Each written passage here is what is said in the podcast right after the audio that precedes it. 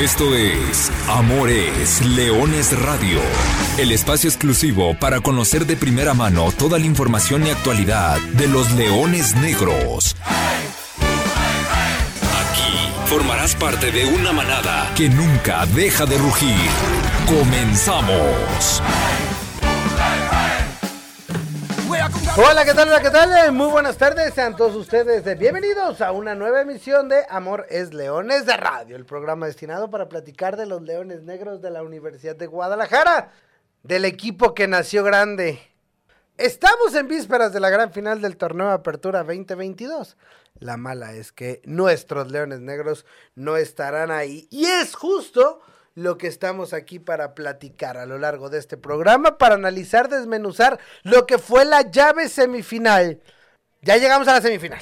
Pero otra vez topamos con la piedra llamada Potros de Hierro del Atlante. Híjole, qué, qué, qué, bravo, qué bravos son esos jugadores, qué bravo es ese equipo, qué bravo es ese plantel.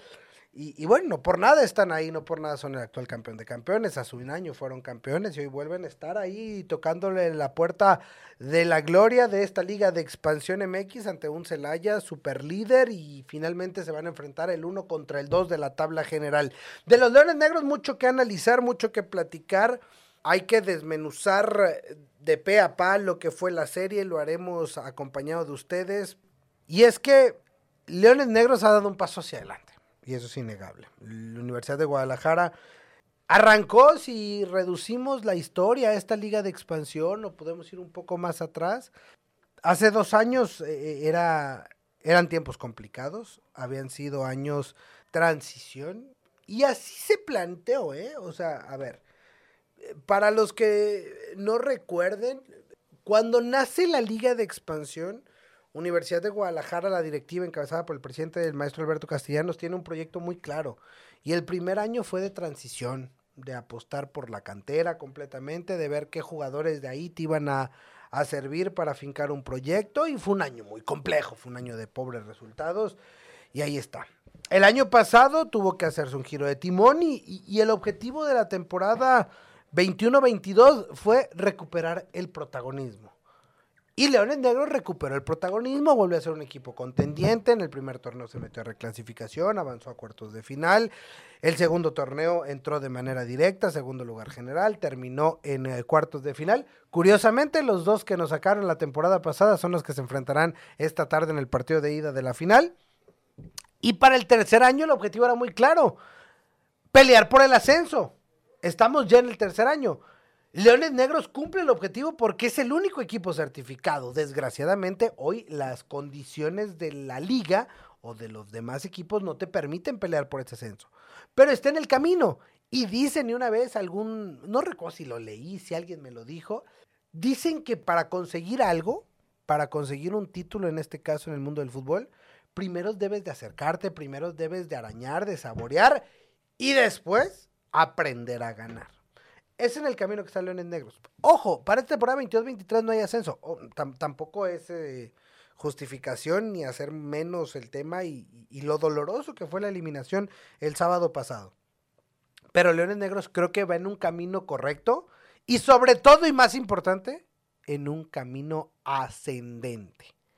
De eso vamos a estar platicando. Va a estar interesante el programa. Yo soy Arturo Benavides. Otra vez le reitero el agradecimiento. Saludo con mucho gusto al profesor Carlos Alberto Valdés, que ya me acompaña aquí en cabina. Profe, ¿cómo andas? Buenas tardes. Hola, ¿qué tal Arturo? Muy buenas tardes a ti, a Lulú, a toda la gente que nos escucha miércoles a miércoles. Sí, pero no por ello es el programa más complejo de todo el semestre. Hay que explicar el por qué, hay que explicar ¿Qué hizo bien Leones Negros? Porque me parece que dentro de los 180 minutos hay cosas positivas que hace el conjunto de Luis Alfonso Sosa y también hay cosas que hay que remarcar y hay cosas que mejorar. Si bien es cierto, hoy no vamos a llegar al cómputo o hacer el balance de la temporada, Leones Negros, como bien lo dices y me quedo con esa idea, Leones Negros va de manera ascendente. Primero pasó por, por repechaje para llegar a cuartos, después llegó de manera directa a cuartos, hoy se queda en semifinales, con lo cual queda muy claro que la línea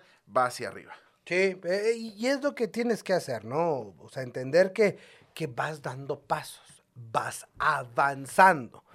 Todo mundo queremos estar hasta arriba, todo mundo cuando inicias algo y más en el mundo del deporte, peleas por conseguir títulos y por ganar es natural. Y el no ganar implica una frustración, dolor, no forzosamente siempre fracaso. Puede aplicar si nos ceñimos estrictamente al significado de la palabra fracasar, es no conseguir un objetivo, bueno, sí, obvio. Pero entonces en ese caso, pues 17 equipos se quedaron en el camino, ¿no? O sea, hay, hay diferentes matices y creo que hay que encontrarle justamente el debido. Y así, profe, de bote pronto, ¿cuál es ese matiz que le das a, a este Apertura 2022, que como bien dices, ya en programas subsecuentes tendremos chance de ir desmenuzando a fondo, pero, pero así de bote pronto y todavía con, con el calor y muy presente lo que sucedió el fin de semana, o en dónde verdaderamente tenemos que acomodar esta Apertura 2022. Para mí, Leones Negros termina firmando una temporada sobresaliente, alta. No le puedes llamar excelencia, porque excelencia sería haber llegado a la final, pero para mí todas las planeaciones dentro del fútbol mexicano, te llames como te llames, seas el equipo que seas, estés en la división que estés, tu máximo objetivo tiene que ser las semifinales. ¿Por qué? Porque como bien lo dices, únicamente campeón es uno.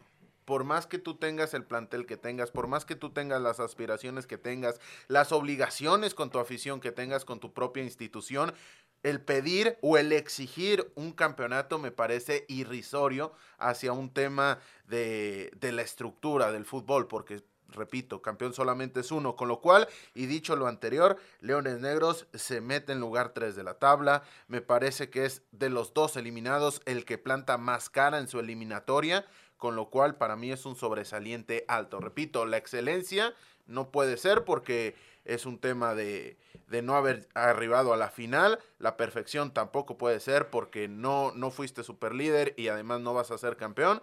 Pero un sobresaliente alto, muy por encima de la buena temporada. Si lo traducimos a términos numéricos, como aprendimos todos en la escuela, 8.5. 8, 8.5. Usted lo dirá. 10 sería el superlíder, 9 sería el segundo lugar. Leones Negros fue tercero, avanza de manera directa, eludes el repechaje. Eh, lo, lo, dejamos 8, 8, 5. Y después 10 el campeón, 9 el finalista, o 10, 9.5, 9, torneo de 8.5. Es decir, bastante bueno. No perfecto, no espectacular, no excelente. Hay temas a mejorar, pero, repetimos, se están dando los pasos correctos. Creo que el equipo va caminando y va avanzando, que es lo más importante, por el terreno por donde debe de ir. Y más pensando en el objetivo planteado. En teoría, a corto plazo. En la realidad, no sabremos si será a mediano o a largo plazo, porque también hubo junta de dueños y hubo resoluciones ante esta situación. Eso empezamos a escuchar lo que fue la serie. El silbatazo y es momento de que arranque ya la primera parte, los primeros 45 minutos desde el mismísimo Estadio Jalisco. Allá para la Hood que sale de su zona, mete bien el cuerpo, sigue la Hood, toca la pelota, esta puede ser ¡Goles!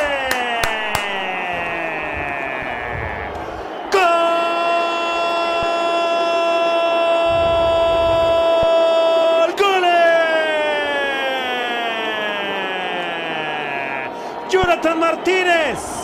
Jalando del gatillo de pierna zurda, la manda a guardar a la base del poste. Inalcanzable para Jorge Salim Hernández, pero toda, toda, apúntense a la Jud que salió de su zona. Metió el cuerpo, levantó la cara, sirvió para el arribo de Jonathan Martínez y este le pega espectacular y el potro justo cuando decíamos que no habían tocado la puerta. La primera grande del partido es para el potro esta que los pone ya 1 por 0. Ya se dio la vuelta, mete servicio, aparece Vallejo de espalda al arco, toca y se mueve, servicio de Galván para Vallejo. ¡Gol!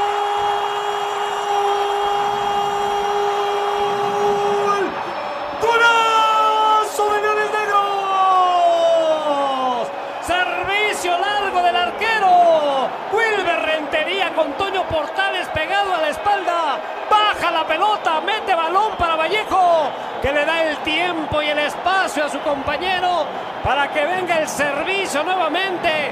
Al área le gana la espalda la defensa y ante la salida del gancito, este playera número 11 liquida. Y los Leones Negros ya empataron el partido. Bueno, ¡Vámonos! pues el árbitro Maximiliano Quintero dice que el partido es historia. En el duelo de ida de semifinales, Leones Negros y Atlante terminan uno por uno. Ahí está, ahí está lo sucedido en el partido de ida el miércoles pasado, cancha del Estadio Jalisco. Un encuentro, profesor, ¿cómo explicarlo? Porque hay un dato que a mí me voló la cabeza de todo lo que platicamos antes. Y es que Atlante siempre pegaba primero en sus últimos partidos. Y es impresionante cómo las ingenia para ponerse en ventaja en el marcador. Y esa me parece fue la clave de la eliminatoria. Ahora desmenuzamos el partido, pero ese dato que dabas tú la semana pasada de Atlante se pone en ventaja en todos sus partidos, terminó por ser contundente. Sí, completamente de acuerdo.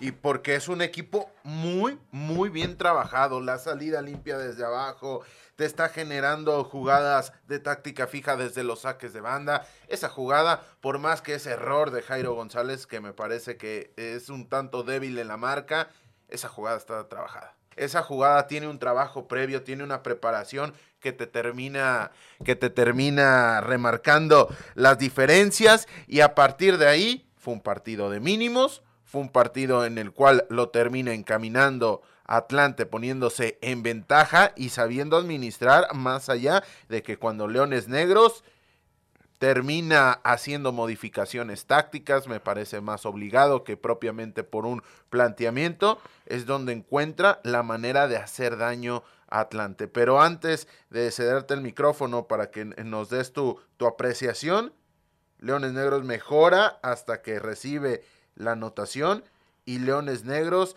termina jugando un partido de mínimos, el cual Atlante le acepta y Atlante termina llevando la mejor parte. ¿Por qué? Porque saca el empate con goles de la visita y eso siempre va a ser positivo cuando te toca cerrar en casa y además cuando el empate te da la clasificación. Son nueve ya los partidos que los cuales Atlante termina consiguiendo esta particularidad de ponerse arriba en el marcador antes. A ver, fue un partido donde los primeros minutos se pudo ir para cualquiera de los dos lados. Atlante llegó eh, en un par de ocasiones, luego Leones Negros respondió y respondió creo que de buena manera, pero Atlante tiene pegada. O sea, Atlante tiene pegada y, y en un saque de manos te puede hacer un gol. Pues que puedes, puedes decir lo que quieras de esa jugada. Es una buena jugada de la HUD y llega en segunda línea Jonathan Martínez. Probablemente de todos los ofensivos, de todo el medio campo de Atlante, Jonathan Martínez es el de menos nombre, porque ya partida lo conocemos de hace tres años, lo que ha venido haciendo el camiseta número 6, no se diga el Hobbit, e, e, es un, es un elemento que el fútbol mexicano lo reconoce por su trayectoria en primera división, la HUD se convirtió en este torneo, es más, lo conoce hasta porque le dio el anillo a la novia en un partido, eh, ¿no? O sea, fue el delantero el que suplió a Costa, metió muchos goles, eh, está el tema de Juan Pablo Domínguez, el camiseta número 10, es decir, de los hombres de ofensiva de Atlante ya medianamente los conoces. Y de repente aparece Don, don Jonathan Martínez, que ahora le decía, y, le escribí, profe, nos, nos escribíamos durante el fin de semana, oye, ¿y este güey de dónde salió? O sea, canterano del Guadalajara, surgió, luego pasó por Querétaro, Cimarrones, Dorados, o sea, tampoco no es como que sea el nombre más contento, pisa el área y tiene una muy buena zurda, le pega, la pega pegada al poste y te pone en ventaja. Después me parece que Leones Negros muestra lo mismo que mostró hace un mes en el partido de fase regular, se fue abajo en el marcador y mostró eh, resistencia al golpe. Es decir, lo que este equipo, y, vamos entendiendo que este equipo no, eh, en su primer año de Liga de Expansión recibió un gol y se acaba el partido. O sea, eh, le costaba mucho regresar, era un equipo muy anímico. Y ahora Leones Negros además me parece que fue inteligente, porque recibe el gol y no se vuelve loco. O sea, entiende que decir, a ver, no, no hay que desesperarnos, no hay que revolucionar para ir a empatar rápido, tranquilos, esperaron a la pausa y después en el descanso vino lo importante, vino toda la conjunción. y encuentras el gol. Un muy buen gol entre Martín Galván y Miguel Vallejo, como la cachetea, el uno por uno. Y después hay un factor que hay que hablar, las dos lesiones. Oscar Raivi en el primer tiempo cae sentado en su tobillo prácticamente, se atora con un jugador de Atlante, se le queda el tobillo y, prácticamente, por ponerlo, se sienta en, su, pie y, sufre una lesión que lo obliga a salir del, del encuentro por ahí del minuto 60 y después Martín Galván nos truena. O sea, se tronó, se tronó, porque fue una acción muy evidente cuando el jugador se lleva la mano a la parte posterior de la pierna y dices, híjole, eso no pinta nada bien. Tiene que salir también eh, Martín Galván eh, por ahí del, minuto 70 y en cuestión de 10 minutos, ya los, se te había ido Ray Villa, pero lo empataste. Y entró el güero y le dio otra, otra vida al partido con, junto con Dani García.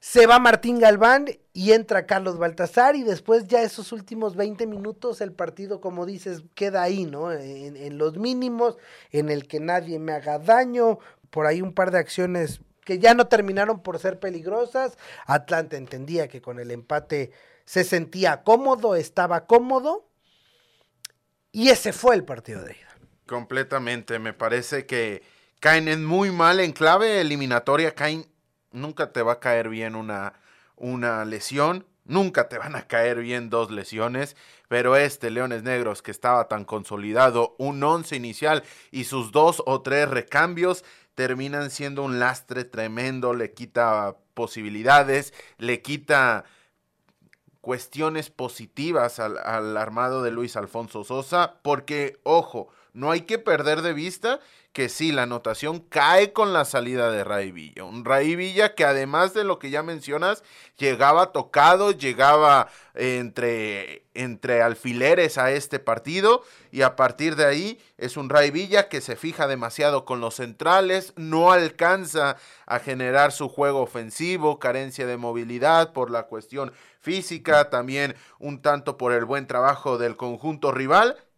Cae la anotación gracias a que no hay una referencia ofensiva clavada, a que los dos jugadores, inclusive los tres, si sumamos a esta conversación a Will Berretería, quien es quien baja el balón para posteriormente asistir a Miguel Vallejo y Miguel Vallejo se junte de buena manera con Martín Galván, los tres jugadores están de frente a la portería rival, con lo cual terminan tomando en cuenta la cuestión de tener la posibilidad de frente, no fijas a uno de los centrales, entonces puedes terminar definiendo de la buena manera en que lo hace Miguel Vallejo para poner un gol más a su cuenta y el uno por uno parcial, pero fue un partido difícil, fue tal cual el partido que esperábamos, que analizábamos y que preveíamos. Era un partido que si lo ibas a ganar, lo ibas a ganar por muy poco. Si lo ibas a perder, la realidad es que lo ibas a perder por muy poco. Y es que esa también fue la tónica del partido de vuelta. O para el partido de vuelta, que ahora ya también desmenuzaremos. Dentro de lo que te deja el juego de ida, pues era un partido en el aire, ¿no? O sea, la sensación después del empate a un gol era que la serie estaba ahí, estaba en el aire y se podía. Era cuestión de ir a ganar a la Ciudad de México. Claro, era ir a hacer algo que nadie en el Apertura 2022 ha logrado hacer hasta el momento. Es decir, quitarle el invicto jugando como local. Pero ¿qué pasó? Escuchamos. Vámonos, aquí arranca el partido y estamos arrancando el juego. Se busca un finalista del torneo de expansión clausura, no, apertura 2022. ¿Será Atlante o será la Universidad de Guadalajara? Ya lo vamos a saber. Claro, Emilio disparo. ¡Golazo! ¡Golazo!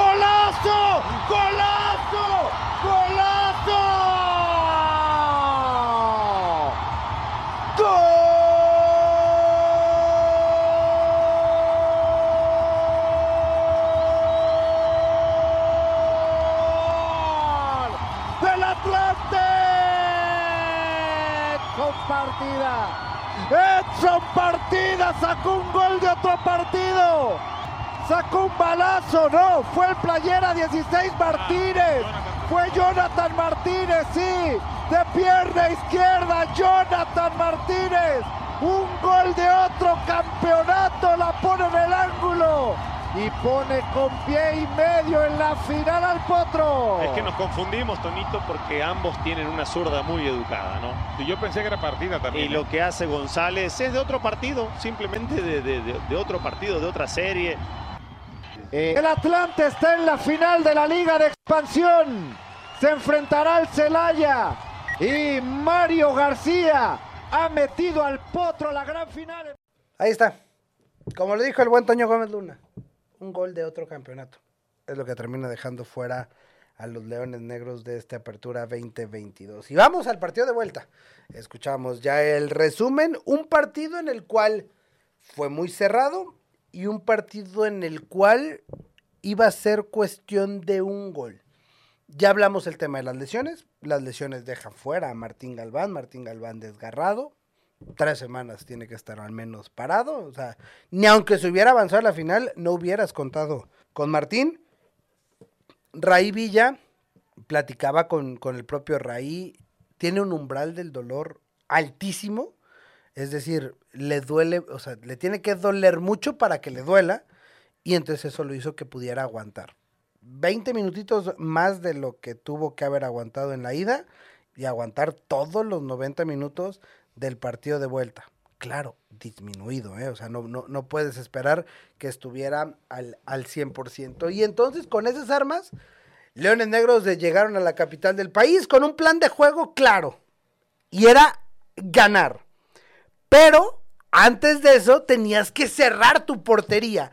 Y entonces en esta estrategia fue llevando el partido. Un partido en el cual llegó hasta el medio tiempo prácticamente ahí, con una clara por cada lado. Y ya con el periódico de lunes o a toro pasado o después de ver el partido, podemos decir que Leones Negros iba a tener una muy clara en el partido. Y la tuvo al minuto 8 con un trazo largo. Carlos Baltasar le pega sabrosísimo a la pelota una volea.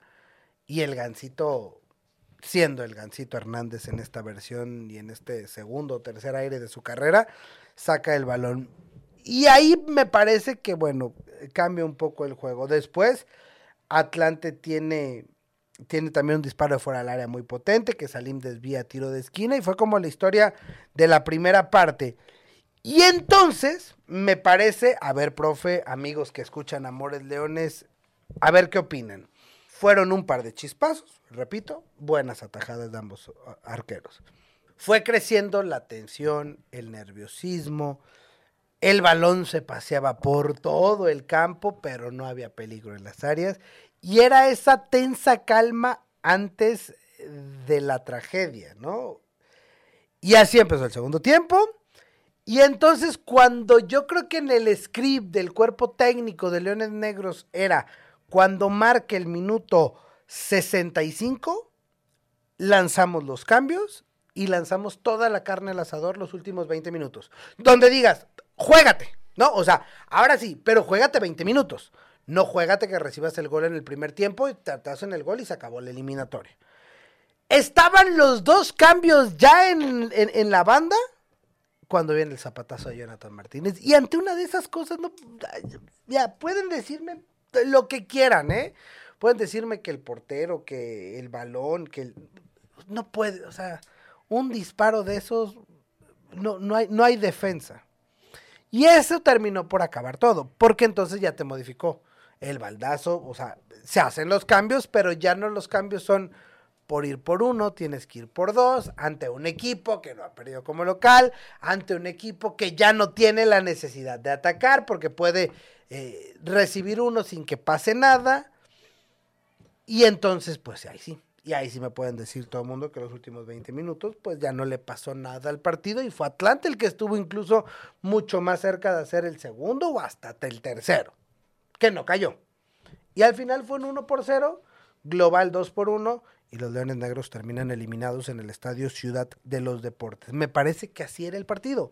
Era un partido de un gol, era un partido que se podía decantar hacia cualquier lado, la moneda podía caer a Atlante Leones Negros y cuando te ibas a jugar todo, cuando ibas a agotar las naves, te cae un gol y ya no hubo nada más que hacer.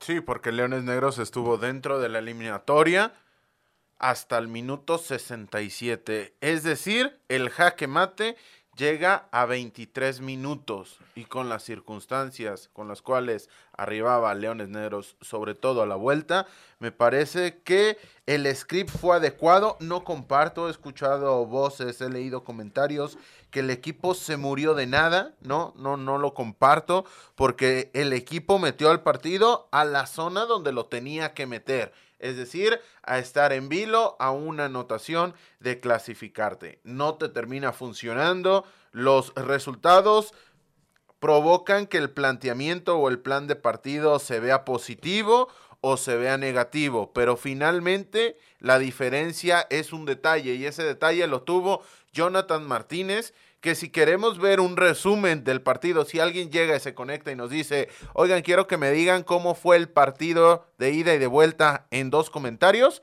los dos goles terminaron siendo de fuera del área. Las dos anotaciones de Atlante terminaron siendo fuera del área, con lo cual te quiere decir que fue un duelo bastante apretado y si a eso le sumamos que quizá también el gol de la ida, el de Vallejo, termina surgiendo en los linderos del área, la definición viene dentro de la misma, pero ninguno de los tres goles en los 180 minutos llegan ni a balón parado, ni siquiera con una jugada, un centro, un remate dentro del área pequeña. Esto nos habla de cómo se condensó el juego de, los dos equipos en medio campo, en transiciones, en intentos, en esbozos, pero ambos se respetaron bastante, donde me parece que el conjunto de los potros de hierro del Atlante terminan saliendo airosos es por la cantidad de individualidades las cuales poseían. ¿Por qué? Porque tenían mucho más opciones, no solamente dentro de la cancha, sino también fuera de la misma,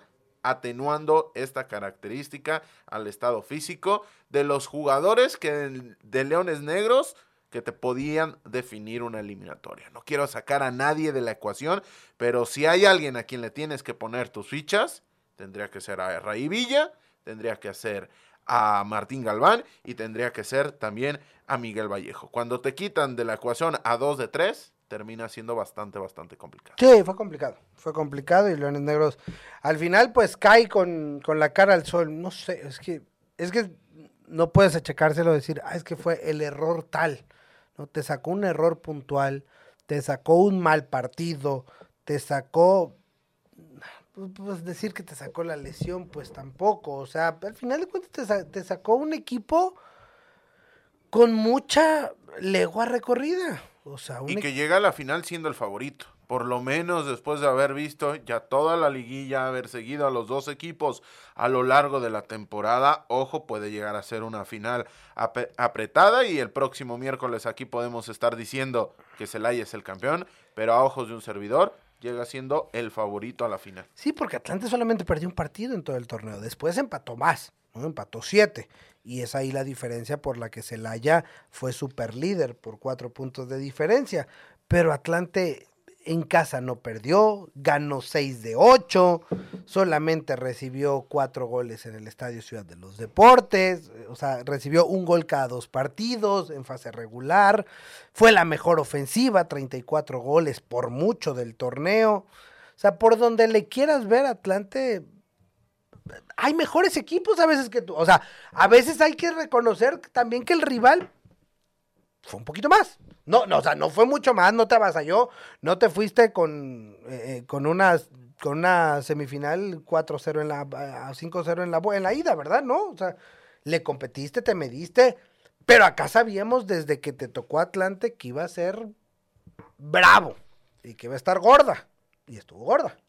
Y esta edición de Amores Leones comenzó con un, con un comentario tuyo, Arthur, de que para, para conseguirlo habrá que acercarse. Y Atlante la consiguió hace, hace un año y se acercó hace seis meses. Con lo cual, además de todos los términos futbolísticos que ya hemos explicado, también tiene un aspecto ya de una costra competitiva bastante, bastante prolongada. Costra que se le está haciendo a Leones Negros, ¿no? O sea, ya hoy este torneo no fue ni el primero, ya es el tercero, ya empiezas a sentir, ya la liguilla no, no, no es ajena para los jugadores de Leones Negros.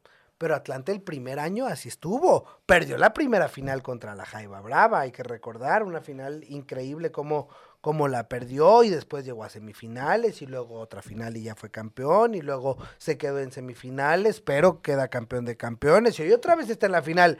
Es un equipo que durante cinco torneos ha estado ahí, arriba, y solamente tiene un título. Lo dijo el profesor Sosa, que saber jugar estas instancias. Unos ya lo aprendieron y otros estamos en el camino de volvernos a habituar a que esto sea una constante. Conforme más estés, entre, ahora sí que como dicen eh, las promociones, entre más boletos compres, más posibilidades tienes de ganar. Entre más veces califiques a la liguilla, más cerca estarás de conseguir un título. Esa fue la historia de la apertura 2022. Por cierto, hablando ya del eh, cierre del torneo, el equipo de la Universidad de Guadalajara rompió filas esta semana y tendrá tres semanas, bueno, dos semanas y media de descanso antes de volver a reportar previo al arranque del que será el clausura 2023 programado para el 3, 4 y 5 de enero. Así que solamente todo el mes de diciembre de pretemporada. Ya hay algunos partidos amistosos programados y de los cuales estaremos platicando más adelante. Otra vez una pretemporada cortita porque a pesar de que hay cambios de mundial, el hecho de llegar lejos en la liguilla, pues no te va a permitir tanto tiempo para, para reacomodarse. Habrá que esperar el tema de llegadas, si habrá salidas, qué tantas modificaciones tendrá. Ya lo decías, profe, hay, hay posiciones puntuales que, que habrá que apuntalar o ir creciendo o ir buscando alternativas para este equipo, pero creo que más adelante tendremos, tendremos chance de platicar sobre, sobre el armado del plantel, sobre lo que falta y sobre todo lo que nos dejó ya numéricamente esta apertura 2020. Sí, se va a hacer bastante corto. Vamos a tener el Mundial entre medias. Aquí estaremos analizando, no sé si a los Leones Negros a los Leones de Teranga. Pero en fin, ya hablando un poco de la Universidad de Guadalajara, se va a hacer bastante corto porque se va a ser poco más de un mes solamente lo que nos separa del clausura 2022, tiempo suficiente para recomponer cuestiones físicas de los jugadores, para recomponer cuestiones en las cuales, no sé si lo compartas Artur, este equipo más que refuerzos necesita algunas incorporaciones. Los refuerzos llegaron el semestre pasado, los refuerzos Miguel Vallejo, Raí Villa, también Martín Galván, me parece que hasta ahí, en puestos diferenciales, Leones Negros está. El mismo nicho que llegó a suplir a Paul Bellón a, medio camino y que Martín Galván y Dionisio Escalante tendrán ahora sí una pretemporada en forma con el equipo. Y a partir de ahí, con lo que hay ya dentro del plantel a, falta de que se pueda presentar cualquier tipo de salida, porque algunos jugadores han levantado la mano pidiendo oportunidades en el máximo circuito, o por lo menos dentro de estructuras de equipos del máximo circuito. A partir de ahí, me parece que Leones Negros lo que necesita es complementar y hacer un 15 o 16 mucho más competitivo. 11 es demasiado competitivo. El 13 sigue siendo competitivo, pero ya el 15-16 me parece que ahí es donde tendría que venir los mayores movimientos de Leones. Y tomando en cuenta que todavía se pueden y se permiten cinco cambios por partido, ¿no? Entonces, si necesitas ese 16, 17 jugadores para, para encarar un torneo a estas, a estas alturas. Torneo que culminará este fin de semana miércoles 8 de la noche del Estadio Ciudad de los Deportes en la Ciudad de México.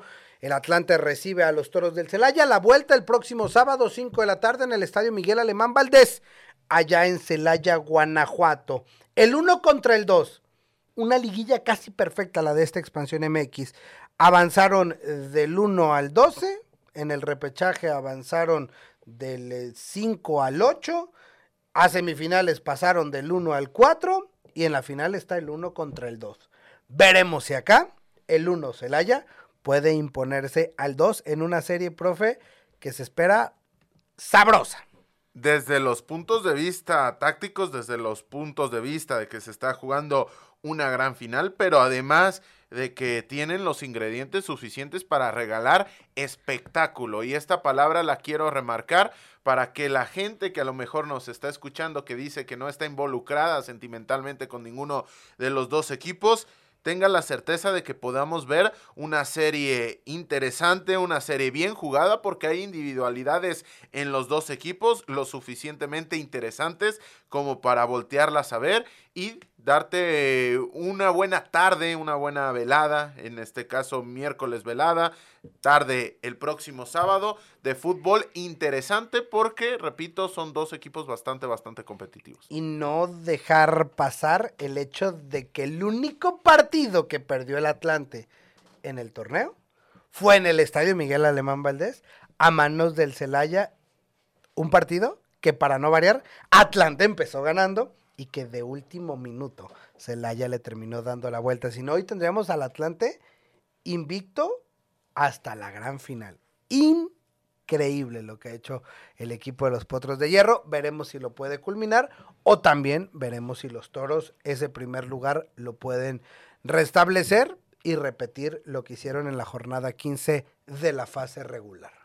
Vamos a ver esa final, hay que estar muy atentos para platicarle a la gente la próxima semana y en otros espacios de esta definición de la liga de expansión que poco a poco va encontrando su identidad, poco a poco va encontrando su mercado y que termina culminando un quinto torneo de una competición que lo dicho, pasito, pasito, pasito, pasito, se va ganando la atención de todo el gremio futbolístico. Lo que no encuentra es eco en su parte directiva, sobre todo hacia arriba, porque justo esta semana se llevó a cabo la reunión de dueños, la asamblea de clubes de la Liga MX, donde pues prácticamente dijeron nada solamente respecto al proceso de certificación, se aprobaron los procesos de certificación y admisión para el próximo 2023. ¿Cuántos? ¿Quién sabe? ¿Qué equipos? Sabrá usted.